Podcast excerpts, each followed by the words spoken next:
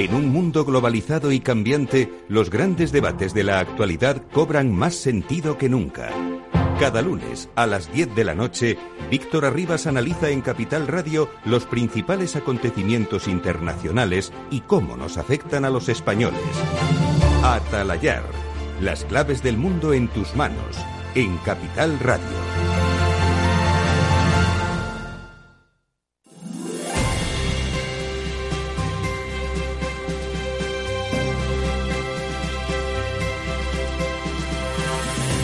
Capital Radio comienza el Foro de los Recursos Humanos, el primer espacio en la radio y en Internet dedicado a las personas y las empresas.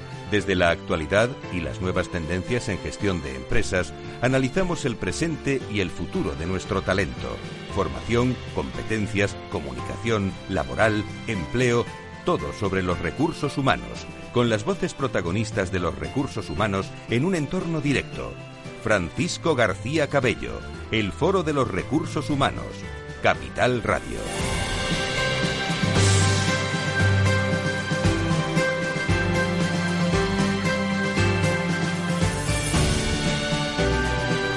¿Qué tal? ¿Cómo están? Sean todos ustedes bienvenidos a una nueva edición de este Foro de Recursos Humanos de un 22 de junio de 2020. Se acabó el estado de, alerta. Hoy es un día más normal que las últimas 48 horas. Debemos, eh, seguir muy en tono de salud, eh, manteniendo esas distancias, las mascarillas, eh, con una limpieza extraordinaria de, de manos y limpieza aseo general. Lo que no ha cambiado es que seguimos teletrabajando todos. Un alto porcentaje de empleados siguen en sus casos eh, y en sus empresas teletrabajando y siguen en su trabajo, en su puesto de trabajo, sea multinacional, sea mediana, sea pequeña empresa. Pues, por ejemplo, si tienen que realizar reuniones en esas empresas, a lo mejor no se trasladan a la sala de reuniones, sino tienen la reunión a través de tecnología en su propio puesto de trabajo.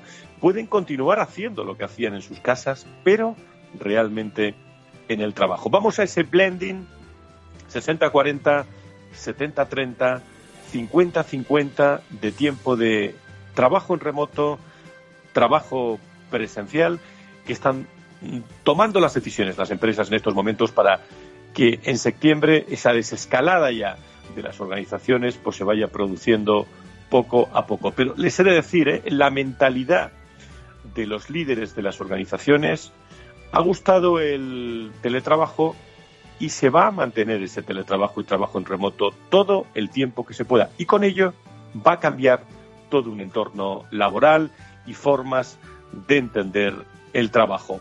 Hoy, diálogo generacional en tiempos de COVID con el Observatorio Generación y Talento. Laura Escudero, ¿cómo estás? ¿Qué más tenemos hoy en este programa tan interesante que va a comenzar ya? Muy buenos días, Fran. Pues hoy con el Observatorio Generación y Talento vamos a analizar el impacto de la crisis del COVID-19 en el ámbito de la gestión de personas. Lo vamos a hacer con la socia directora Elena Cascante, que hoy nos trae a Susana Torín, directora de Personas y Bienestar de Enagas, Andreu Lacambra, director del área de Personas, Responsabilidad Social y Comunicación de MC Mutual, y Carmen Corbatón, directora de Diversidad e Inclusión, Relaciones Laborales y Salud Laboral de AXA Seguros. Y Fran, lo más importante, aparte de este gran programa que tenemos, es todo lo que viene en esta semana y las siguientes, que a través de nuestras redes sociales, arroba foro RRHH y nuestra página web www.fororecursoshumanos.com se puede ver todas las webinars que tenemos el 24 de junio, el 25 de junio, el próximo lunes 29 que vas a tener un gran acontecimiento y un gran evento de comunicación. Así que yo me quedo ahora en las redes sociales para informar y sobre todo para contaros todo lo que viene. Gracias, Laura Escudero, que sigue este diálogo generacional en tiempos de COVID que vamos a tener con el Observatorio Generación y Talento y con los amigos de Correos, de Nagas, de Generali y de Sandoz Farmacéutica. Nos está esperando ya Elena Cascante. Si quieres saber todo sobre los recursos humanos y las nuevas tendencias en personas en nuestras organizaciones, conecta con El Foro de los Recursos Humanos con Francisco García Cabello.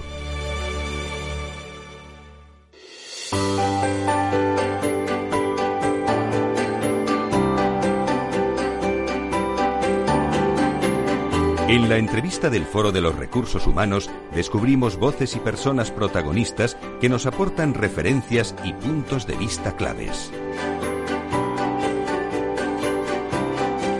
Pues bienvenidos todos a una nueva edición del Foro de Recursos Humanos. Gracias eh, eh, por tantos años con nosotros, gracias a todos los equipos de recursos humanos y gracias también a Latinoamérica que cada vez más sintoniza este espacio, especialmente en Argentina con el Observatorio del Trabajo eh, y Juan Domingo Palermo, al que mandamos un saludo, por cierto, desde aquí, que está siempre sintonizando nuestros espacios desde Argentina. Los amigos de Latinoamérica. Vamos a comenzar este espacio, como les he dicho, sobre diálogo generacional en tiempos de COVID, con correos, con Enagas, con General y con Santos Farmacéuticas. Ayer los españoles dijimos adiós eh, al estado de, alarma iniciamos esa nueva etapa, un nuevo paso hacia la nueva normalidad, una nueva normalidad que todavía parece que, bueno, que no va a llegar a las empresas, como les digo, que estamos teletrabajando y que a partir de septiembre veremos ¿eh?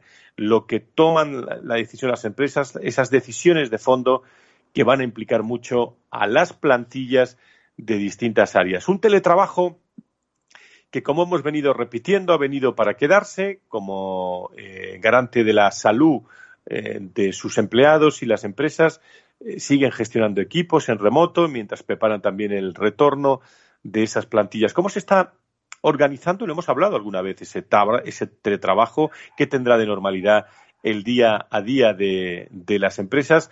De todo ello vamos a hablar con Elena Cascante, socia directora del Observatorio Generación y Talento, que creo que nos acompaña ya eh, al otro lado del hilo telefónico. Querida Elena, ¿cómo estás? Muy buenas tardes, bienvenida. ¿Qué tal? Muy buenas. Efectivamente, aquí estoy, aquí con todos vosotros y espero que esté fenomenal.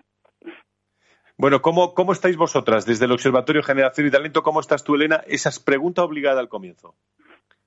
Bueno, pues nosotros estamos, desde luego, eh, bueno, pues potenciando en la medida de lo posible el compartir conocimiento eh, con expertos, con empresas, eh, para que podamos abordar de la mejor manera posible la gestión de personas en tiempos del COVID-19.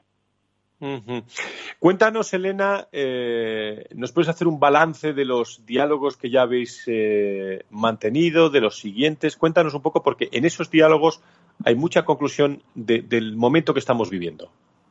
Pues si me permites, Fran, primero quiero agradecer eh, la, bueno, de una manera mucho más precisa la participación de los expertos en nuestros seminarios, en nuestros diálogos, porque están participando de una manera desinteresada a la hora de compartir su expertise y conocimiento a favor de ayudar a las organizaciones en la gestión de personas en estos tiempos y también agradecer a nuestras empresas como las que hoy, ¿no? que protagonizan este espacio en Agas, AXE y MC Mutual que siempre están abiertas y dispuestas a compartir sus iniciativas, pero sobre todo ahora, ya que es absolutamente fundamental a la hora de potenciar la gestión de nuestras personas en cuanto a su seguridad y salud. Y bueno, y ya dando respuesta a la pregunta, pues decirte que desde el último programa hemos tenido tres diálogos, ¿no? Y bueno, compartir un poquito las principales conclusiones. Tuvimos a María Jesús Terradillos, directora de la Escuela Nacional de Medicina del Trabajo del Instituto Carlos III, y ella puso foco en cómo establecer un plan de medidas organizativas para la protección y prevención de las personas en el centro de trabajo. Y, este, y en este caso, según el plan de la transición hacia la nueva normalidad del Ministerio de Sanidad. A modo de resumen, nos estuvo dando detalle sobre la guía de buenas prácticas en los centros de trabajo del Ministerio que establece cuatro tipos de medidas preventivas, las organizativas, de protección colectiva, de protección individual y de formación e información a los trabajadores. Lo primero, según este plan, es evaluar qué riesgos de exposición hay en cada puesto y cómo debe actuar la empresa ante la detección de casos de contagio. En ese sentido, como es lógico, se destacó las medidas más importantes, como tú las que has comentado antes, la importancia sobre la distancia social y la higiene. El Ministerio, según nos comentó María Jesús, ha fijado las medidas a adoptar en función de los riesgos de puestos de trabajo y la vulnerabilidad del trabajador, si éste se puede incorporar a su puesto sin ningún tipo de problema, si es preciso adoptar algún tipo de medida especial o si se debe incorporar al trabajo porque el riesgo de infección, contaminación y enfermedad es muy alto. En definitiva, nos desarrolló la guía de buenas prácticas de los centros de trabajo del Ministerio para saber establecer con mayor precisión los cuatro tipos de medidas preventivas, ¿no? Eh, luego tuvimos en un segundo seminario, contamos con la doctora Concepción Martín de Bustamante, que actualmente es presidenta de AESPLA, la Asociación de Empresas con Servicios de Prevención Propios. Ella profundizó en los criterios a tener en cuenta para hacer la desescalada teniendo la estrategia de la organización en su opinión nos dijo que hay tres elementos claves que una organización eh, debe hacer para que se convierta en una empresa segura. El liderazgo, la adaptación y la rapidez. En cualquier crisis, los líderes tienen dos responsabilidades, resolver el problema y evitar que se repita. Y en ese sentido reclamo que las organizaciones pongan las medidas oportunas sin esperar a que aparezcan los primeros síntomas. Además, destacó que necesitamos en primer lugar el conocimiento, evaluar la exposición al riesgo, hacer la planificación adecuada, realizar la implantación necesaria y, hacer posible, destacó lo de certificarse. Y en la parte de definición de estrategia, puso el acento en el papel del comité de dirección, que es imprescindible en estos momentos, en su opinión, que esté liderado por recursos humanos y vaya de la mano del servicio de prevención y siempre con la participación de la plantilla o la representación de la mayoría de los trabajadores. De cara a la reincorporación de las personas a sus puestos de trabajo, nos indicó que en estos momentos los líderes deben ser valientes y analizar cuáles son realmente las actividades esenciales y eh, es decir, las que son imprescindibles hacer de manera presencial para mantener la actividad y en los demás casos pues mantener el teletrabajo. Y fíjate, una cosa que, que a mí me llamó mucho la atención es que se debe analizar el impacto. Si hay casos de contagio en las empresas, que analicemos en términos de reputación, marca y pérdida de valor y de compromiso en el caso de que realmente no se pongan con buena efectividad las medidas. Y finalmente, el miércoles pasado contamos con la participación de María Jesús Herrera Duque, socia del despacho Sagrado y Abogados y premio, tengo que decirlo, Asnala a la mejor abogado laboralista de 2019. Por lo tanto, todo un lujo contar con ella para abordar cómo afecta la normativa laboral en las organizaciones ante esta situación. Ella precisó su intervención en cómo afecta el COVID ante nuestras vidas y a nuestra conducta el impacto del COVID en el mercado laboral en cuanto a la reducción y paralización de la actividad y la producción profesional y empresarial y, por supuesto, que hablamos de los mecanismos legales para hacerle frente y reflexionar sobre todo el día de después. Y esta es una gran cuestión que seguramente eh, será un buen sitio donde debatir, ¿no? ¿Cómo serán las relaciones laborales después del COVID? Bueno, todos aquellos que estén interesados en estos seminarios, que sepan que los tenemos grabados, que se pueden visualizar en nuestra página web eh, generaciona.org en la sección eventos y nuevamente en la sección diálogos. Eh, ¿Cuáles van a ser los próximos eh, encuentros, eh, Elena, que vais a tener, por lo menos enunciarlos?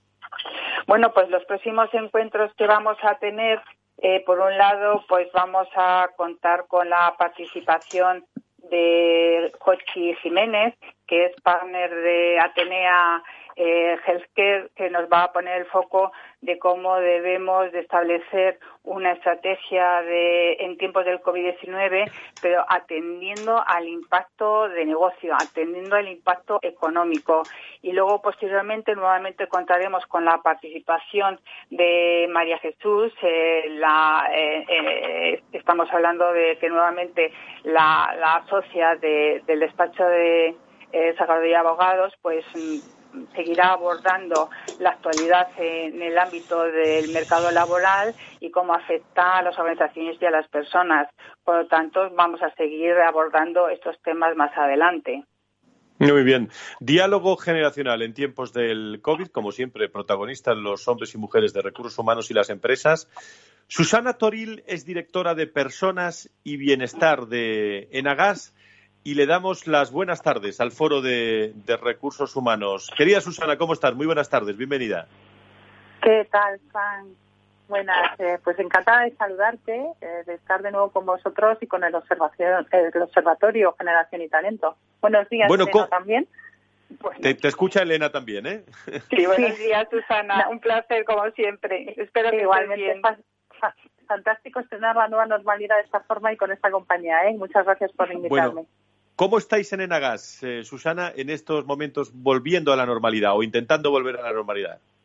Bueno, sí, eh, tengo que decir que hemos eh, actuado desde el principio. La verdad es que lo vimos claro, ¿no? Lo que había que hacer, date cuenta que nosotros somos una empresa de servicio esencial y teníamos que compaginar desde el primer momento los dos elementos esenciales, que son el cuidado de la seguridad y salud de nuestros profesionales y el mantenimiento de la continuidad del servicio del sistema gasista. Entonces, eh, fuimos muy rápidos adoptando medidas. Eh, poniendo barreras eh, higiénicas y de contención y de control, eh, sobre todo en las instalaciones. En sede se fue todo el mundo a teletrabajar, excepto pues, los que por control de dispatch y demás tenían que estar aquí.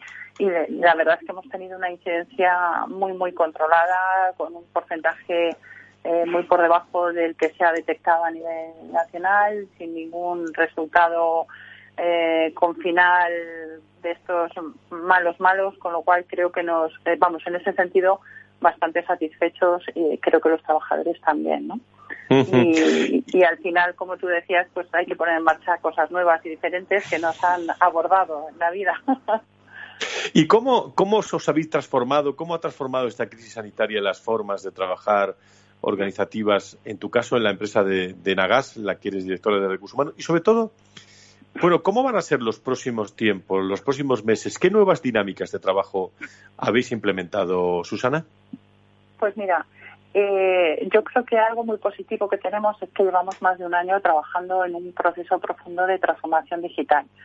Eh, este proceso pues ha girado en torno, por un lado, al cambio cultural en las personas, que es que si no, no consigues nada. Si las personas no se suben al carro, no hacemos nada, ¿no? Pero por otro lado, indudablemente, la introducción de nuevas tecnologías y dotación de herramientas necesarias. ¿no?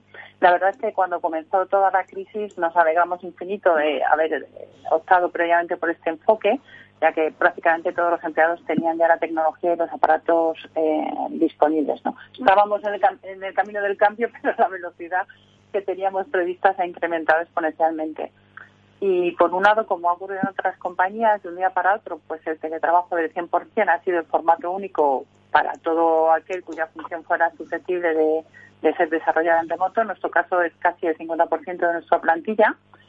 Y yo creo que aquí hemos puesto a prueba pues las habilidades de nuestros profesionales y la capacidad de conexiones y de soportes informáticos casi a la velocidad de la luz y bueno, el resultado ha sido muy positivo. Eh, por otra parte, como somos servicio esencial y tenemos que continuar con nuestra actividad, pues sobre la marcha nos hemos tenido que adaptar pues también las instalaciones, ¿no? Por, por eh, poner en valor que esas personas pues han tenido que cambiar su forma de hacer, eh, garantizando la seguridad y salud de las personas, pero por ejemplo se ha replanteado la posibilidad de teletrabajo parcial para posiciones, pues no sé, de técnicos de mantenimiento que en otra situación no hubiera surgido.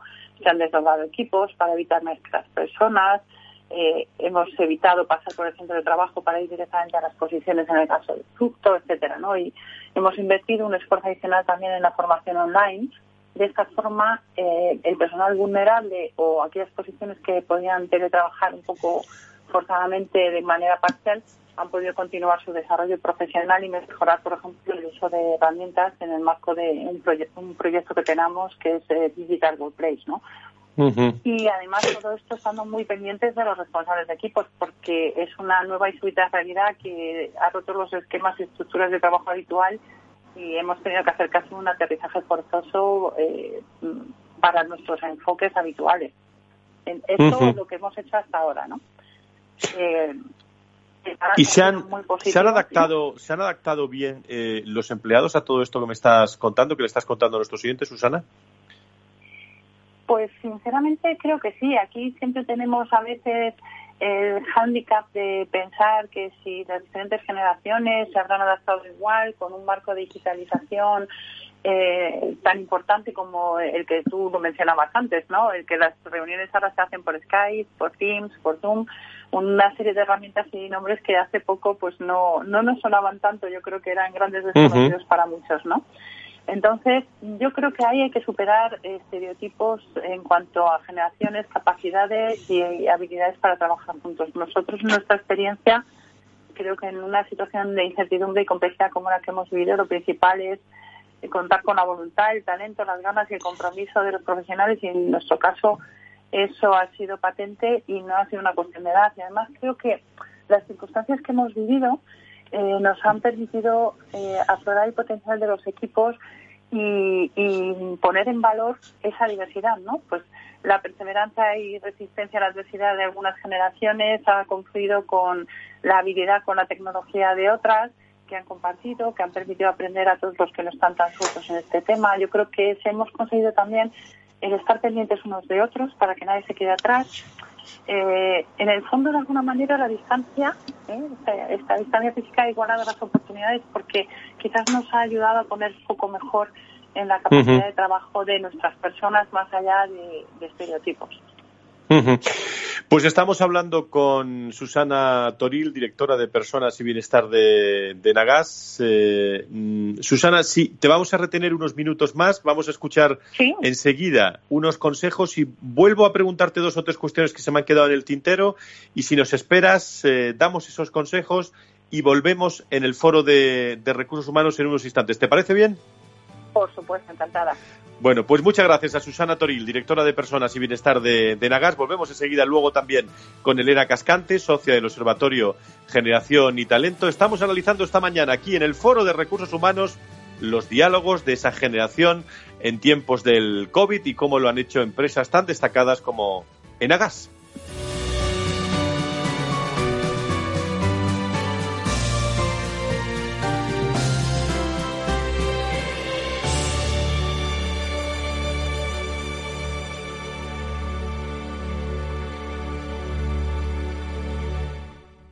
Cuando en los mercados todo es... Parece que cualquier broker es bueno. Pero cuando los mercados son... Solo Renta 4 Banco te ofrece la gama más amplia, las mejores herramientas, un análisis de calidad y el asesoramiento experto de nuestra red de oficinas. Entra en r4.com y prueba gratis el broker online más inteligente. Renta 4 Banco, tu banco especialista en inversión. ¿Quieres anunciar tu negocio en la radio? Entra en el clubdelaradio.com. La compra es online, pero no os vamos a negar que nos encanta que nos llaméis. El teléfono, olvídate, no te vas a acordar. Entra en el clubdelaradio.com. Tu audio y tu campaña de una forma sencilla y rápida. Contrata anuncios en radio al mejor precio. Elclubdelaradio.com. Capital Radio Madrid 105.7 Disfruta de la mejor cocina gallega en Montes de Galicia. Todo un clásico moderno en el barrio de Salamanca. Disfruta de la variada dieta atlántica, de las mejores carnes y pescados tratados con respeto y transparencia y regados con una de las mejores bodegas de la zona. En grupo, en familia o en pareja, Montes de Galicia te ofrece el espacio perfecto en cada ocasión.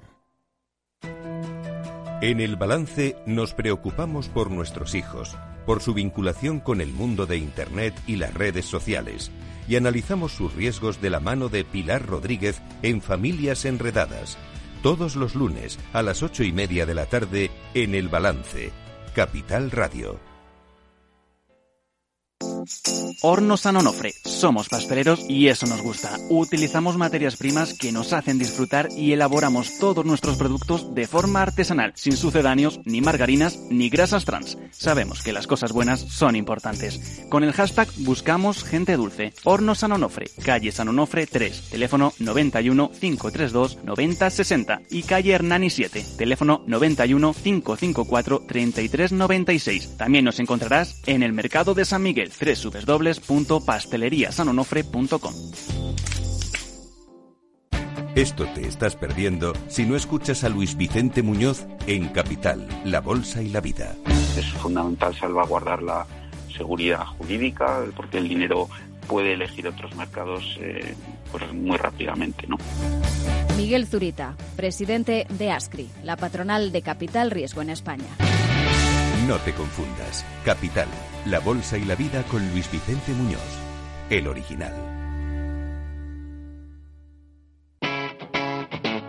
Capital Radio.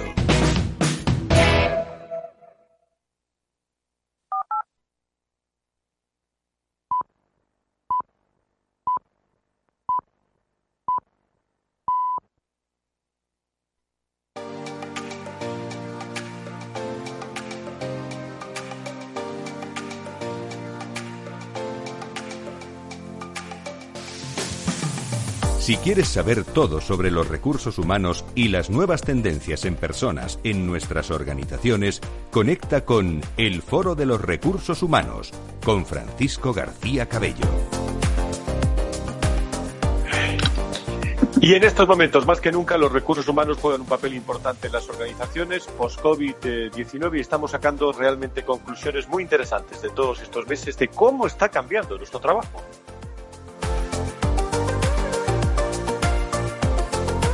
Nos lo cuentan los profesionales de recursos humanos a los que agradecemos realmente su disponibilidad con el foro de recursos humanos en todo, en todo momento.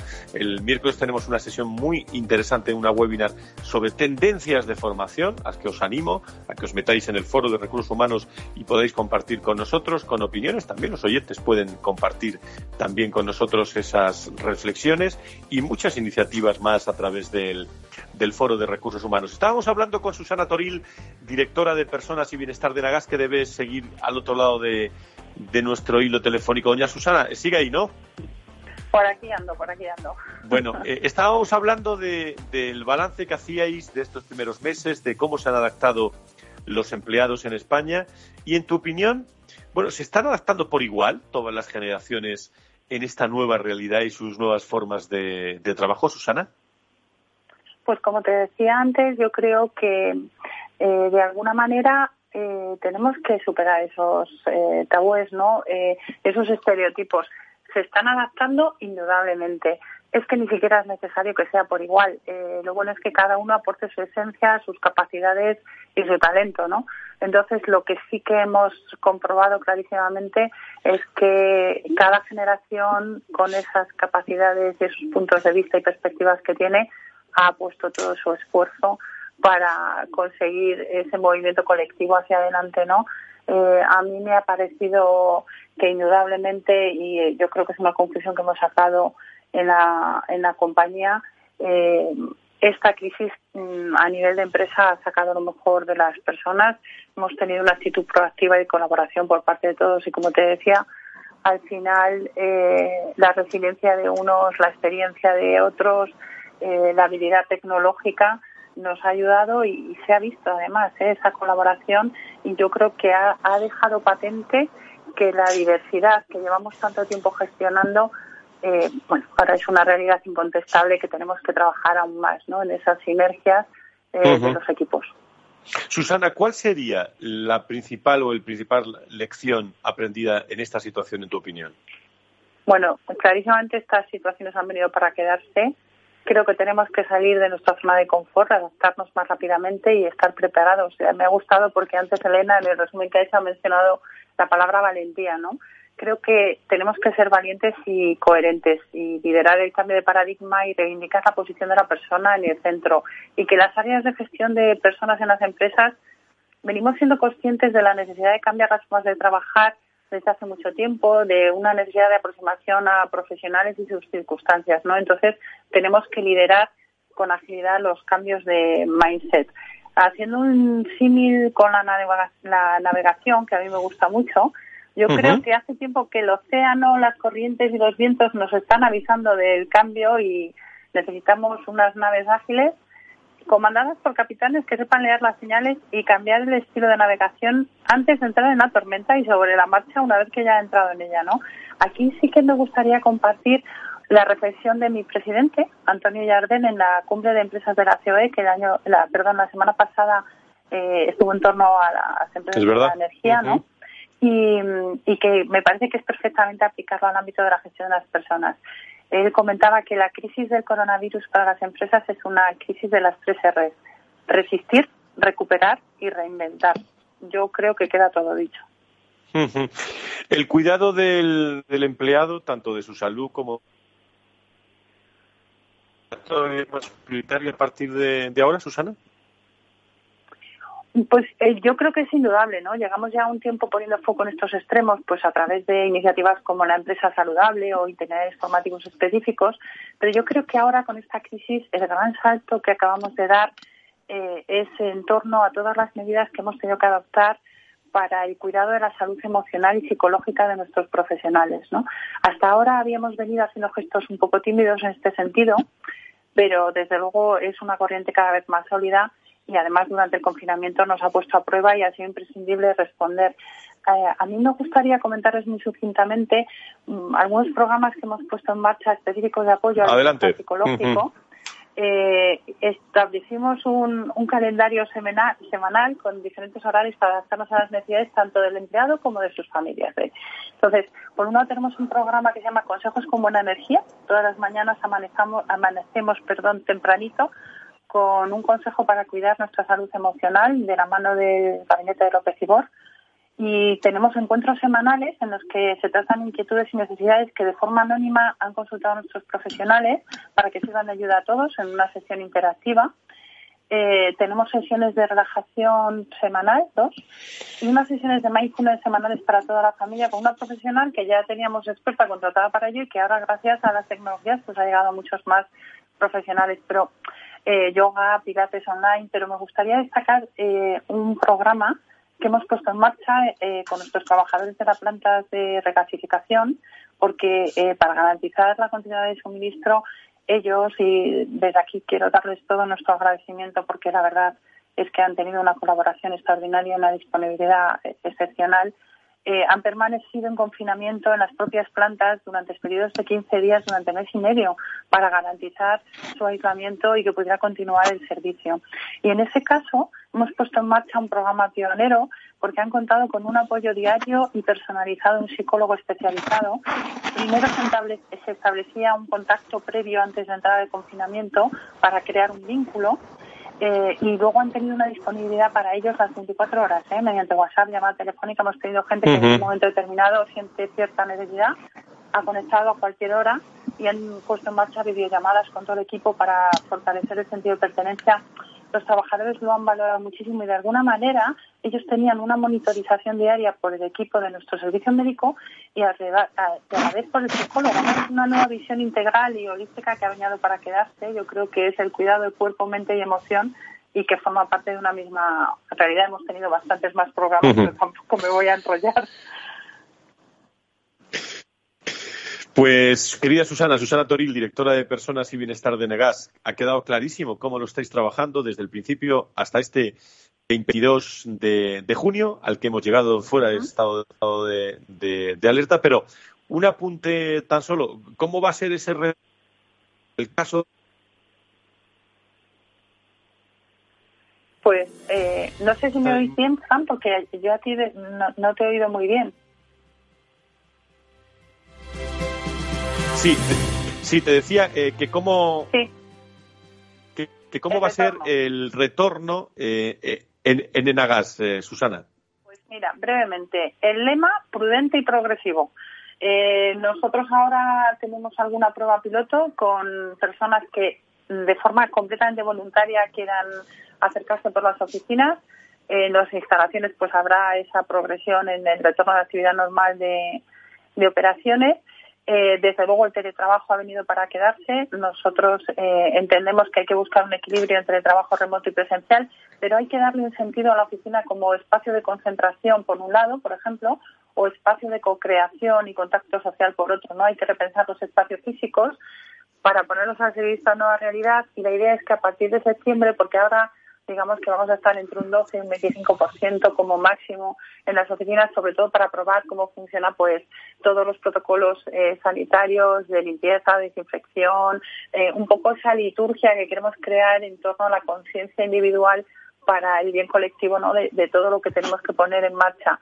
Pero efectivamente a partir de septiembre la estrella va a ser la flexibilidad horaria, eh, el escalonado en las entradas y salidas, eh, la protección y evidentemente el teletrabajo estamos pensando, como decías tú antes, en un programa que combine hasta tres días de teletrabajo y la situación presencial fomentando de esa manera ese contacto, pero como te digo, desde esa, desde esa perspectiva. Podría irte contando todas las medidas, pero sinceramente creo que todas las empresas estamos en ello, ¿no? En los test antes de reincorporarte, ayudar al, empleado a gestionar el control de su salud, tomar la temperatura en la entrada, revisar protocolos, uso de mascarillas, guantes, etcétera, no sé, salvo que quieras que concretemos un poco más, tampoco quiero monopolizar, pero vamos, fundamentalmente. Pues yo, yo, creo que es lo que, lo que decíamos al principio del, del programa, de ese teletrabajo, de ese blending, sea 60-40, 70-30, 50-50, lo que se está atendiendo porque no es que haya gustado, es que no hemos tenido tiempo para ensayar en este trabajo en remoto en, nuestras, en, nuestras organizaciones y parece eh, que, ha ido, que ha ido muy bien, eh, especialmente también en todas las organizaciones, pero en Enagaste, donde nos hemos enterado perfectamente de cómo lo están haciendo. Susana Toril, directora de Personas y Bienestar de, de Enagas, hasta pronto que nos veremos. Muchísimas gracias por estar con nosotros. A vosotros, Fran, siempre ánimo. Un abrazo. Gracias. Un abrazo. Conecta con el foro en Twitter, arroba foro RRHH o llámanos a redacción arroba fororecursoshumanos.com. Estamos con el Observatorio Generación y Talento eh, hablando en esta jornada eh, de lunes, eh, fuera de estado de, alerta ya de ese diálogo generacional en tiempos de, COVID, con eh, los amigos de Correos, de Nagas, de General y de Sando Farmacéuticas, pero nos están esperando también en la sede de MC Mutual. Andreu Lacambra es director del área de personas, responsabilidad social, empresarial y comunicación de MC Mutual. Querido Andreu, ¿cómo estás? Muy buenas tardes, bienvenido. Muy buenas tardes y gracias por por la invitación y por compartir este tiempo con, vosotros. Muchísimas gracias. Bueno, ¿cómo estáis volviendo a la normalidad, eh, Andreu, desde MC Mutual? ¿Tenéis ya definido ese protocolo para la vuelta? Bien, en, nuestro caso, eh, somos una, mutua de agentes de trabajo y, por lo tanto, eh, no hemos dejado de prestar actividad porque somos servicios esenciales, como también explicaba ahora mi compañera Susana, y, durante ese tiempo hemos mantenido la, actividad y lo que tenemos tres ámbitos eh, distintos, ¿no? Nuestros centros asistenciales, oficinas administrativas, eh, nuestros servicios centrales y nuestras clínicas traumatológicas, ¿no? Entonces, para cada uno de ellos, eh, la, vuelta está siendo distinta, ¿no? En servicios centrales, básicamente, pues lo que estamos diferenciando son, tres etapas, ¿no? Es una hasta el 14 de septiembre, luego una segunda del 14 de septiembre y hasta que finalice la alerta sanitaria, y una tercera cuando, cuando el COVID sea, sea esperemos que pronto historia, ¿no? Entonces, eh, eh, para cada uno de ellos en, los centros centrales es, la gente pues seguirá trabajando pues hasta el 14 de septiembre en general. En los centros licenciales pues va de la mano de la recuperación también de la actividad económica, es decir, vamos aumentando eh, los servicios y por lo tanto nuestra presencia en función también de la demanda que vamos teniendo. Estamos, por tanto, alternando también el teletrabajo y los turnos eh, pero hay una actividad que debe prestarse, que es la actividad sanitaria y asistencial que, damos. Y en nuestras clínicas, pues recuperando también la, actividad después de un periodo complicado como hemos vivido aquí en, Barcelona. ¿Cómo, ¿Cómo, ha impactado la alerta sanitaria en vuestra organización? Por ejemplo, una empresa que sois expertos en prevención de riesgos laborales. Bien, pues la, verdad es que ha sido eh, muy compleja, eh, sobre todo la, gestión de los equipos de protección.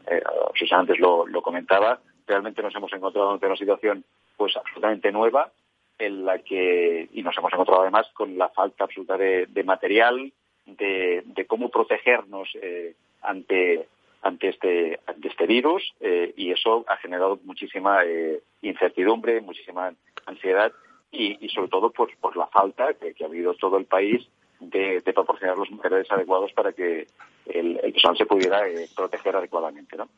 Eh, si además a esto pues, le, añadimos que en nuestro caso, que es una de nuestras clínicas, pues se convirtió, pasó de ser un centro de atención traumatológica a un sociosanitario con la atención de, ancianos y ancianas que, nos ingresaron, pues imagínate el, esfuerzo que tuvo que hacer pues nuestra plantilla para adaptarse a una realidad que era completamente eh, distinta. ¿no? Eh, bien, yo creo que hemos reaccionado con rapidez y creo que además nuestra plantilla lo, lo ha valorado. Hemos pasado recientemente una una encuesta y valoran sobre todo nuestra capacidad de adaptación. Para nosotros ha sido una obsesión el hecho de que nuestro, eh, nuestra plantilla, nuestras personas estuvieran pues en todo momento protegidas eh, y esa ha sido una labor ingente del Departamento de Prevención eh, constante adaptando a las nuevas a las normas que han ido publicando pues tanto de las distintas comunidades autónomas como desde, el gobierno central en este caso que van cambiando a veces incluso de día a día no ha sido un esfuerzo muy muy importante el tener sobre todo sobre todo con la obsesión de proteger de proteger nuestra plantilla y creo que el resultado final ha sido ha sido ha sido exitoso porque porque bueno como decía Susana también no hemos tenido que lamentar pues un episodio muy grave aunque sí ha habido evidentemente personas que lo han padecido la, la, enfermedad alrededor de un 8 o 9%. Eh, mm, eh dime una cosa, sois expertos ¿eh? en, como bien saben todos nuestros seguidores y oyentes, en prevención de riesgos laborales. Daros algún consejo, algunas recomendaciones, cómo está siendo toda esa comunicación de MC Mutual y, sobre todo pensando en todos los, los colectivos. Andreu. Bien, eh, nosotros, claro, durante todo este tiempo también hemos intentado pues ayudar a nuestras empresas mutualistas en la gestión de esta crisis desde el punto de vista preventivo. diría que al principio el esfuerzo más importante fue en, en materiales informativos de cómo prevenir pues, eh, pues el coronavirus en este caso, eh, con protocolos de, actuación claros, bueno, lo que ya se ha dicho, con cartelería, folletos, cursos, eh, para luego pasar, una vez pues estos materiales estaban ya a disposición de nuestras empresas y, ya sabían cómo intentar prevenir pues la, enfermedad, luego pues a gestionar más el impacto emocional que ha generado la, pandemia, ¿no? También es un aspecto en el que nos estamos ocupando internamente en la, en la mutua, ¿no? Eh, luego también apoyar a las empresas porque, claro, como decía Susana antes, eh, se han encontrado pues de, la noche al, día eh, teniendo que, bueno, pues gran parte de sus equipos trabajando sin tener experiencia en este sentido, ¿no? Con lo cual aquí también ha habido un esfuerzo por nuestra parte de intentar pues ayudarlas, en este caso pues con cuestiones de autoevaluación, manuales de recursos útiles para teletrabajadores y, bueno, ha, primado más seguramente la cantidad que la calidad, pero era importante dar una respuesta muy rápida a, nuestros, eh, motoristas. Y por último, luego también, claro, el teletrabajo significa también pues que la salud puede, puede en este caso, pues eh, eh, repercutir, ¿no? Y aquí todo ha habido un esfuerzo también en, cómo promover la salud durante esta época de, confinamiento, con también la elaboración de materiales, la actividad física, para el cuidado de la alimentación y vuelvo otra vez con el tema de la salud emocional, que es un tema que, tenemos que gestionar porque esta, esta crisis, esta pandemia, eh, seguro, seguro, sin duda, eh, ha, dejado eh, graves y grandes huellas que tendremos que, saber gestionar a la vuelta. ¿no? Nos estamos preocupando y ocupando mucho de eso en el, en el Foro de Recursos Humanos. Andreu Lacambra, director del área de Personas, Responsabilidad Social, Empresarial y Comunicación de MC Mutual. Muchísimas gracias de Barcelona por estar con nosotros hoy. Muy buenas tardes. A vosotros, muchas gracias. Buenas tardes. Muchas gracias a MC Mutual. Nos vamos a, AXA también. Estamos conociendo cómo las empresas están, eh, bueno, cómo han vivido y sobre todo el proceso de desescalada, cómo lo están trabajando. Carmen Corbatón es directora de Diversidad, Inclusión, Relaciones Laborales y Salud Laboral de AXA. Eh, bueno, y en AXA, justo eh, saben todos ustedes que vuelven a las oficinas y quiero saber precisamente cómo se está planificando el retorno de la plantilla a esos centros de trabajo. Quería Carmen, ¿cómo estás? Muy buenas tardes. Buenas tardes, ¿qué tal? Muchísimas gracias por la invitación y encantada de contaros. Sí, para nosotros es un día hoy especial porque es verdad que es nuestro primer día de retorno a las oficinas y, bueno, pues compartir con vosotros que la vuelta, el retorno, nosotros lo hemos basado en el principio de voluntariedad lógicamente con medidas de seguridad y salud excepcionales y también pensando mucho en la, en la conciliación, además de la seguridad, por supuesto. Y bueno, pues como sabéis, eh, AXA fue considerada, igual que todo el sector asegurador, como un servicio esencial. Hemos podido prestar a la perfección el servicio eh, trabajando en remoto desde casa y, por lo tanto, pues en ese sentido, hoy volvemos sabiendo que el servicio lo podemos hacer en remoto pues, con total garantía, ¿no? Carmen, ¿qué cara están teniendo los empleados en esta vuelta eh, eh, que me imagino que está siendo poco a poco en, en AXA? ¿Y cómo lo vais a hacer de presente, de presente a futuro? ¿Qué habéis aprendido de, de toda esta pandemia, de toda esta crisis sanitaria? Pues eh, El retorno, la verdad es que la gente está volviendo muy contenta, hay que tener en cuenta que son voluntarios. El momento de volver al edificio, y bueno, yo he estado viendo estos días y, em, y resulta extraño, ¿no? Porque al final llegas a un edificio que siempre ha estado muy vivo y cuando estábamos preparándolo, pues te das cuenta de lo que se echa de menos, ¿no? El, el tener allí a las, a las personas. Hoy ha sido un día, pues yo diría que, que de alegría, la gente se la ha visto muy contenta volviendo a los edificios. Es verdad, pues que al final con todos los equipos de protección, mascarillas, eh, protocolos de subir en los ascensores, no, pues eso, eso sí que es verdad que lo hacen muy diferente, pero la verdad es que mm, ha ido muy bien y bueno, hemos estado porque hemos desarrollado durante este tiempo un programa de lejos pero cerca. A partir de hoy y pues es eh, menos lejos y más cerca, ¿no? Ha, cambiado nuestro nuestro programa de cercanía y bueno, pues eso es así lo que puedo compartir con, con vosotros. Hemos hecho eh, hoy, pues para que los sí. Ah, no, no, adelante, adelante, Car, adelante. Sí, hemos hecho hoy, pues bueno, una, una visita con nuestra consejera delegada, con Olga Sánchez, que ha estado por allí para que viese y saludase pues a las personas que estaban. Les ha dado la bienvenida, por supuesto, de manera digital. Bueno, pues hemos hecho cositas para garantizar que el retorno pues que sea lo mejor posible. Un apunte último eh, a la responsable de diversidad, inclusión y relaciones laborales y salud laboral de, de AXA no podemos olvidar que volvemos todos, pero eh, no sé si tocados o no, pero con una mella emocional también. Muchos de ellos, con muchas ganas, ¿eh? Pero una mella emocional que nos deja la, la, crisis. ¿Cuál es tu valoración de, de esto desde las políticas de prevención, Carmen? Sí, desde la política de prevención nosotros desde el primer momento hemos estado trabajando mucho estar preparados pues para apoyar a nuestros colaboradores en este aspecto. Eh, claramente para nosotros es un eje fundamental. Hemos puesto a disposición teléfono de atención psicológica desde el primer momento, no solo para empleados, sino también para familiares. Y a partir de este momento, pues también para las personas que están en los centros de trabajo tendremos un apoyo incluso presencial a partir de que empecemos a tener pues más volumen de personas en los edificios. Es decir, trabajábamos ya en el pilar emocional, en el pilar wellness, nuestras políticas de bienestar pues ya estaban muy evolucionadas y de hecho pues hemos sido reconocidos por eso, pero le hemos dado todavía más atención a lo que es eh, la salud eh, mental y psicológica pues a partir de esta crisis lógicamente. Pues hoy vuelve AXA eh, al eh, trabajo. Eh, gracias, Carmen Combato. Le das un abrazo muy fuerte a la otra Carmen, a Carmen Polo, ¿eh? de mi parte. Yo se lo Muchísima... de parte. Pues muchísimas gracias por estar con, con nosotros. Gracias.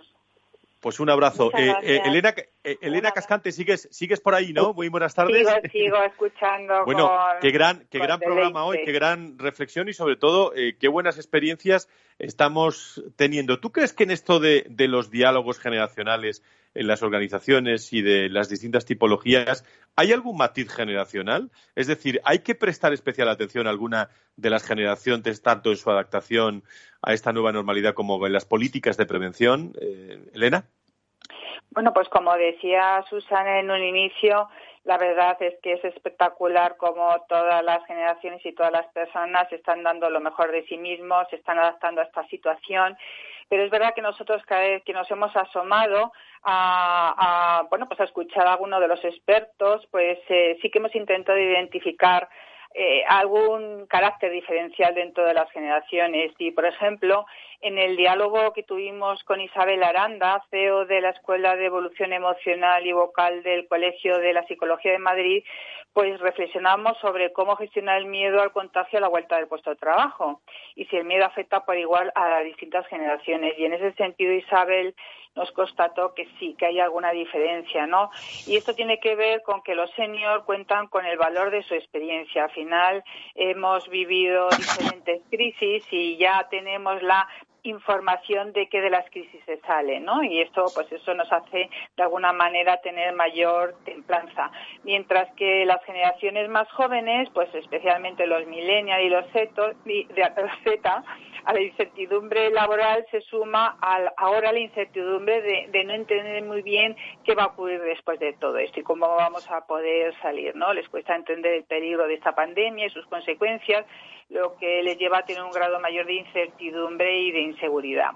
Luego, con respecto a generaciones y con respecto a la edad, pues en los eh, seminarios que hemos tenido con María Jesús Terradillos, como con Conchita Martín, eh, pues eh, ponen el foco, como ha salido muchísimas veces, que las empresas debemos velar con especial atención a la reincorporación a los puestos de trabajo de los mayores de 60 años, ¿no? De tal modo que, si es posible, pues sean los últimos en hacerlo y que, en cualquier caso, si un trabajador pertenece a uno de estos colectivos considerados vulnerables, pues que se dirija al servicio de prevención de riesgos laborales y que sea el médico del trabajo quien determine, teniendo en cuenta eh, los riesgos de su puesto de trabajo cuando ese trabajador puede incorporarse.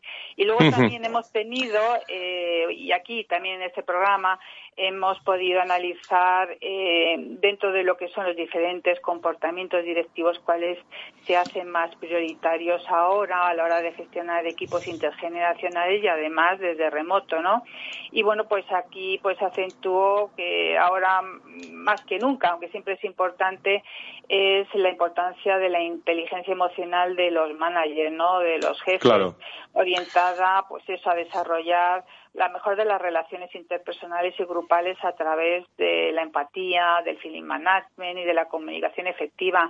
Y en honor a la verdad, pues los jefes más jóvenes, los X y los millennials, son los que tienen más desarrollada esta eh, habilidad emocional, pero también destacar que ahora tenemos que gestionar equipos en remoto, tenemos que definir tareas, tenemos que definir funciones, tenemos que redefinir objetivos y eso pues los Muy bien. Eh, managers más senior pues son más potentes. Desde luego nosotros pues vamos a seguir poniendo foco en comprender en cómo podemos ayudar a cada una de las diferentes generaciones y bueno pues eh, ya confirmarte Frank que en el siguiente programa de radio el 20 de julio contaremos con las buenas iniciativas de Grupo Ilunion, SGS y TECA. pues fenomenal. Pues, eh, pues escucharemos todo. Elena Cascante, desde el Observatorio Generación y Talento, como siempre. Muchísimas gracias y un abrazo muy fuerte desde el foro. Igualmente, un abrazo a todos. Cuidaros. Gracias. Nos vamos con una de David Otero en estos tonos musicales de hoy del Foro de Recursos Humanos.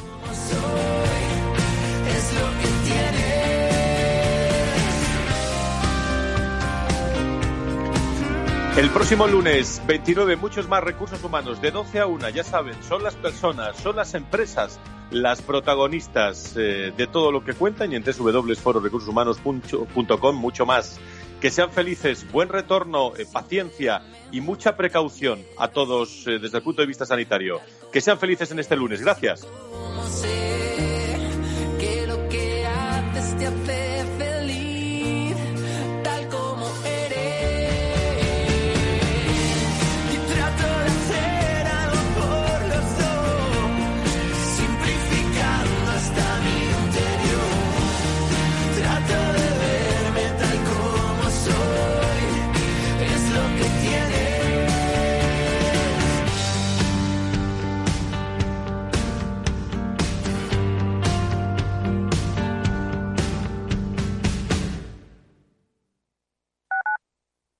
Tu radio en Madrid 105.7, Capital Radio. Memorízalo en tu coche.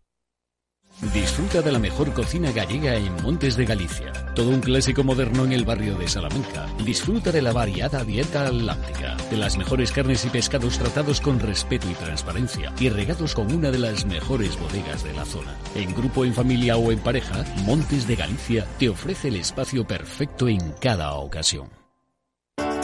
Capital Radio. Aportamos valor. ¿Cuál es la finalidad de esta línea ICO COVID-19? El objetivo es facilitar el mantenimiento del empleo y paliar los efectos económicos del COVID-19 teniendo como finalidad cubrir el pago de salarios, factura de proveedores pendientes de liquidar, alquiler de locales, oficinas e instalaciones, gastos de suministro u otras necesidades de liquidez. Eso sí, no podrán financiarse con cargo a la línea de avales las unificaciones y reestructuraciones de préstamos, así como la cancelación o amortización anticipada de deudas preexistentes.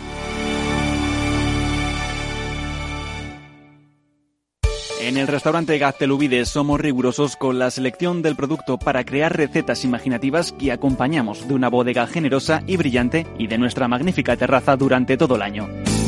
Restaurante Gaztelubide, carretera de La Coruña, kilómetro 12200, La Florida. Teléfono 91 372 8544. Una recomendación del programa gastronómico Mesa y Descanso. Toma las riendas de tus finanzas con la Escuela de Inversiones de Negocios de Carne y Hueso. Para emprendedores y empresarios que además de lanzar y hacer crecer sus empresas, también quieren rentabilizar al máximo sus ahorros e inversiones. Con Mariló Sánchez Fuentes.